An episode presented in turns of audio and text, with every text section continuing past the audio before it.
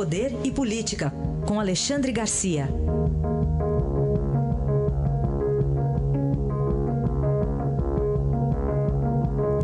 Alexandre, bom dia. Bom dia, Raíssa. Bom dia, Carolina. Oi, Alexandre, bom dia. Alexandre, você que circula aí por Brasília, alguma notícia sobre o paradeiro do senador Renan Calheiros? Pois é, Renan, depois daquela renúncia, quando percebeu que seria derrotado pelo Davi, eh, não apareceu.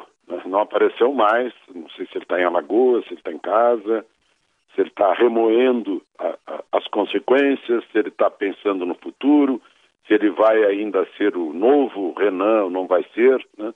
Uh, ele tem uma certa força lá. Mas, por exemplo, a, a adversária dele dentro da bancada do MDB, a Simone Tebet, pegou a presidência da comissão mais importante do Senado, que é a Comissão de Constituição e Justiça. Nada chega ao plenário sem passar pela Comissão de Constituição e Justiça. Ela que julga se vai para frente, se, tá, se, é constitucional, se pode continuar, se não pode. Né?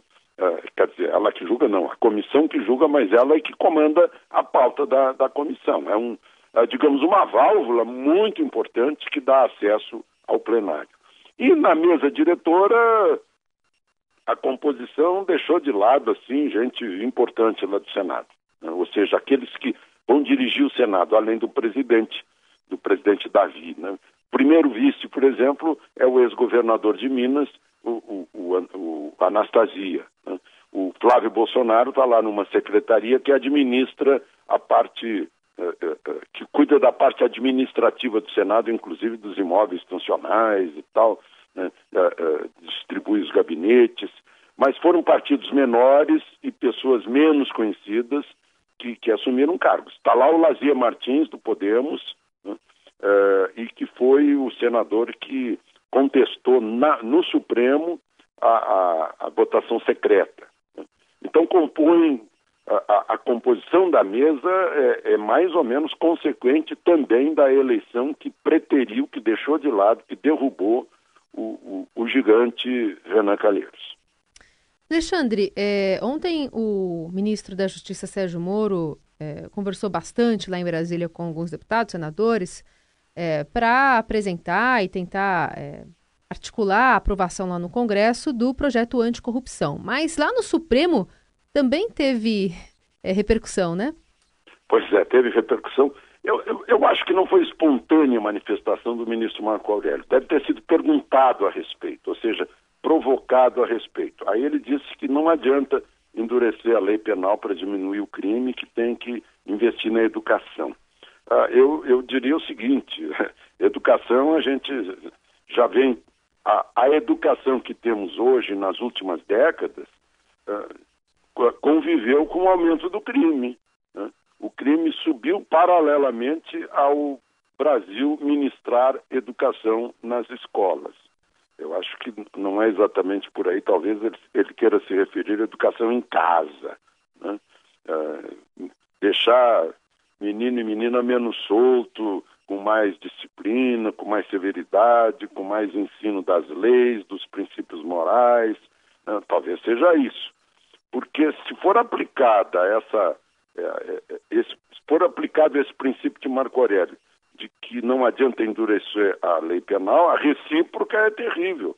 A recíproca diz que se nós enfraquecermos as leis criminais, as leis penais, a, a, o crime vai diminuir. Né? E todo mundo sabe que não é assim, que nós somos vítimas da, da impunidade, né? das leis lenientes, impunes. Acho que o, o, editorial de hoje do Estadão está muito na posição uh, correta né, dos cuidados que se deve ter, mas sim fazendo aquilo que, que foi proposto. Eu acho que o ministro Marco Aurélio, mais uma vez, tentou ser polêmico, e, e mas acabou sendo uh, uh, paradoxal, né? Dizer que ah, a lei dura não impede o crescimento do crime me parece que não é verdadeiro. Alexandre, o que dizer sobre a segunda condenação do ex-presidente Lula na Lava Jato agora, 12 anos e 11 meses de prisão? Pois é, com as leis brasileiras, as leis de execução penal, né, aquele cumprimento de um sexto de pena, né, agora ele já está com dois sextos, está né, tá mais preso. está com 25 anos de prisão, dá um quarto de século.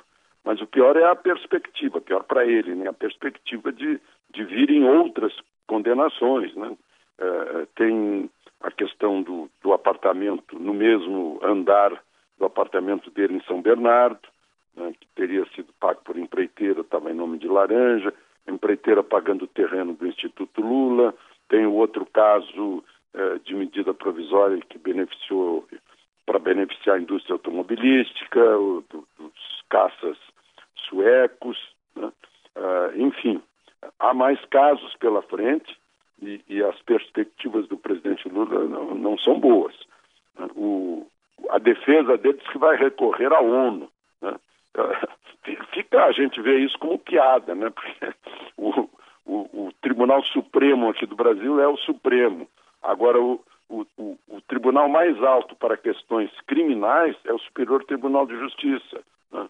É, então, ficam.